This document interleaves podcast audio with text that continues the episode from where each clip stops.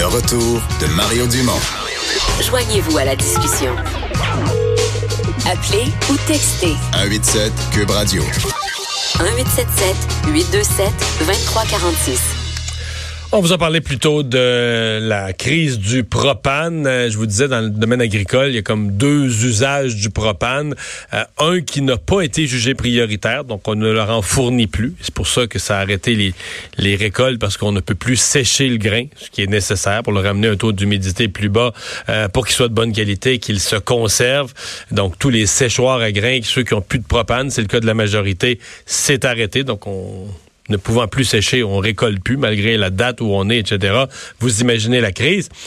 Euh, évidemment, ce qui serait encore pire probablement d'une certaine façon, mais à ceux-là, on, fournit toujours, euh, selon ce qu'on me dit, du propane, sont les éleveurs. Et ceux, entre autres, qui ont des, petits animaux euh, qui dégagent pas assez de chaleur corporelle pour chauffer leur bâtiment, on chauffe au propane. Et dans ce cas-là, on pourrait avoir des grands nombres d'animaux qui, qui meurent carrément, euh, qui qui euh, résistent pas, qui survivent pas au froid. On en parle tout de suite avec Pierre-Luc Leblanc, président des éleveurs de volailles du Québec. Bonjour, Monsieur Leblanc. Ah, bonjour. Ouais, des, des petits poussins, des petits poulets, euh, si on n'a pas de propane, on a un problème, là, hein? Ouais, définitivement, surtout poussin, euh, quand on reçoit un oiseau, on- vous savez, on le reçoit déjà la, la journée même de sa naissance, et l'oiseau, pour avoir une santé, un, un bien corporel, là, on demande une chaleur de 34 degrés Celsius dans le bâtiment. Est-ce que tous les bâtiments dans, dans ce domaine-là de l'élevage, là, poulet, dindon, est-ce qu'on est euh, complètement au propane tout le monde ou il y a une variété de sources d'énergie? Non, il y a quand même une petite variété. La grande majorité des bâtiments, soit environ 85% de nos bâtiments, sont au propane. On a des poulaillers qui sont exactement euh, actuellement chauffés au gaz naturel. Et vous savez, les, les éleveurs ont le goût de le savoir-faire, ils veulent donner une touche environnementale, donc plusieurs transforment là, vers la biomasse, là, euh, soit des, des, des Mais c'est quand même c'est quand même le propane, on parle de plus de 80 là, c'est pas pas négligeable, c'est énorme. C'est énorme. C'est de là vient l'inquiétude. Euh, l'inquiétude pour euh, nos oiseaux d'abord et également pour la, la santé mentale de nos producteurs qui sont inquiets de, de voir la situation détériorer rapidement.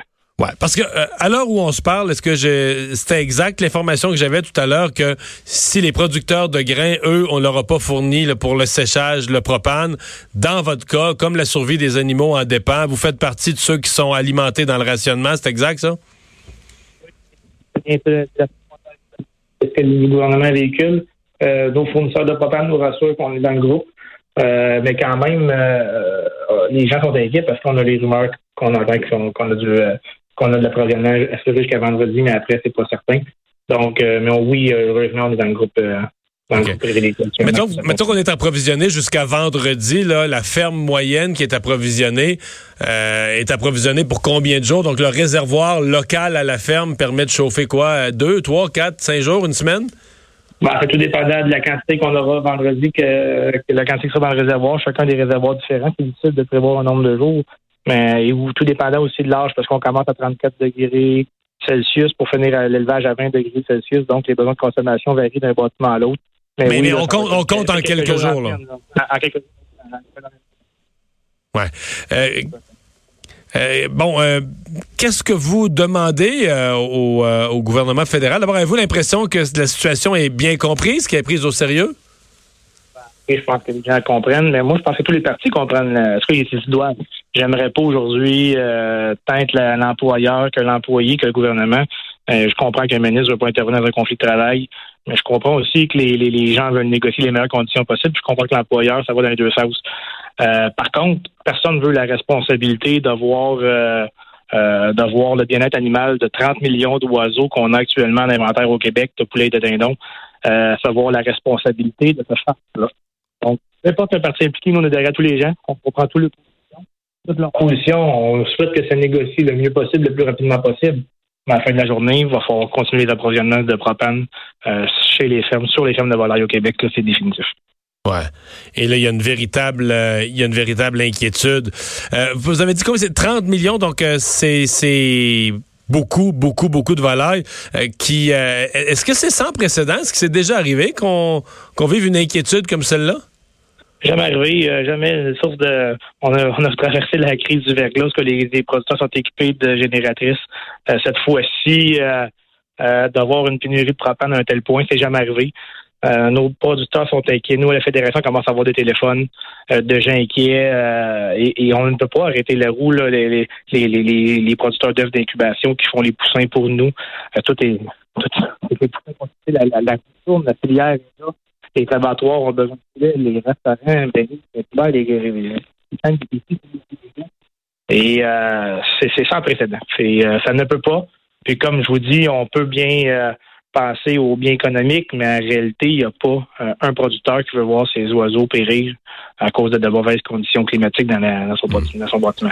Et c'est humainement, c'est humainement impossible de voir des oiseaux malades pour un éleveur, de subir cette réalité. Ça ne peut pas arriver là. C'est impossible.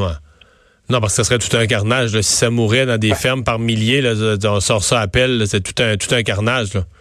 Ça peut pas. C'est ça que nous, on pense que ça peut pas arriver. C'est humainement impossible. Et euh, c'est pour ça qu'on presse soit le gouvernement, mais on comprend, comme je vous dis, euh, on espère que les gens impliqués, peu importe la position qu'ils ont, entendent notre message et, et ouais. nos fermes pour s'assurer le bien-être animal de nos animaux. Mmh. Euh, est-ce que les, la plupart des producteurs de volailles, vos membres, parce que souvent les gens ont des animaux, mais ont aussi des terres, est-ce que la plupart sont aussi producteurs de grains? Et, de ce point de vue-là euh, souffrent de l'autre problème, de l'incapacité de récolter, la neige, une année noire, le printemps était tardif, on n'a pas pu semer, on est en retard dans les récoltes, la neige nous prend au mois de novembre, on veut récolter sous la neige quand il fait un peu plus doux, on peut pas récolter parce qu'on n'a pas de propane pour le sécher. Est-ce qu'il y en a plusieurs qui vivent cette catastrophe-là aussi? Euh, oui, on a les producteurs, on a les producteurs qui sont impliqués dans les deux régions, surtout les producteurs de la Montérégion. En tout cas, on a partout au Québec, Mauricie, on a les producteurs de valeur qui sont répartis à la grandeur de la province. Euh, oui, on a les deux qui sont impliqués. Et aussi, il faut y penser, nos oiseaux, quand on parle des producteurs de grains, nos oiseaux, eux, ils mangent ces grains-là. Hein. C'est euh, l'économie de la province, c'est qu'on prend les grains cultivés ici, on a des belles terres au Québec on transforme les grains et puis on les on le transforme en moulé, dans le fond, qu'on redonne à nos oiseaux, à nos poulets et nos dindons. Donc, on a besoin de la filière quand les producteurs de grains, eux, disent les conditions climatiques, mais nous, notre source d'approvisionnement aussi en moulé euh, dépend grandement de la, de la, de la, production du Québec.